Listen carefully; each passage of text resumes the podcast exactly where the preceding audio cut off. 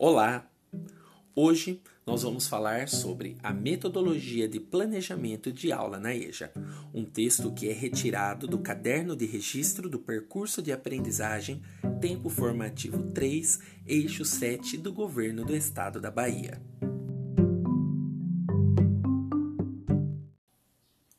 Estratégias gerais para o desenvolvimento das aulas.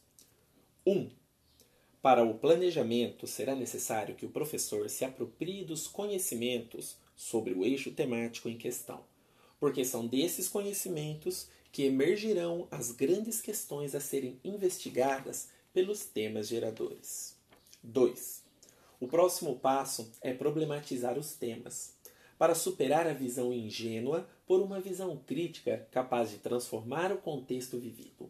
Por isso, nesse momento, o professor deve provocar para que os educandos exponham as suas opiniões sobre os saberes e experiência da vida. E ele só participa do diálogo para perguntar por que os estudantes pensam dessa forma, na intenção de descobrir o que fundamenta as referidas opiniões.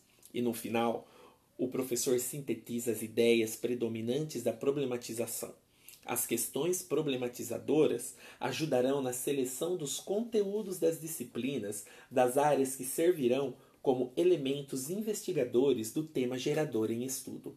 3. O professor deverá desafiar os educandos a registrar o que foi pensado, utilizando a escrita e a leitura para responder às questões problematizadoras refletidas nas situações cotidianas associando a leitura do modo com a leitura da palavra, frase e texto. 4. Coletivamente, o professor deverá selecionar as aprendizagens desejadas, os, os aspectos cognitivos e socioformativos e os saberes necessários para trabalhar naquela unidade didática. 5. O professor deverá questionar com que finalidade e de que forma a sua área de conhecimento e sua disciplina poderão contribuir para explicar as questões da realidade geradas pelas problematizações do tema gerador.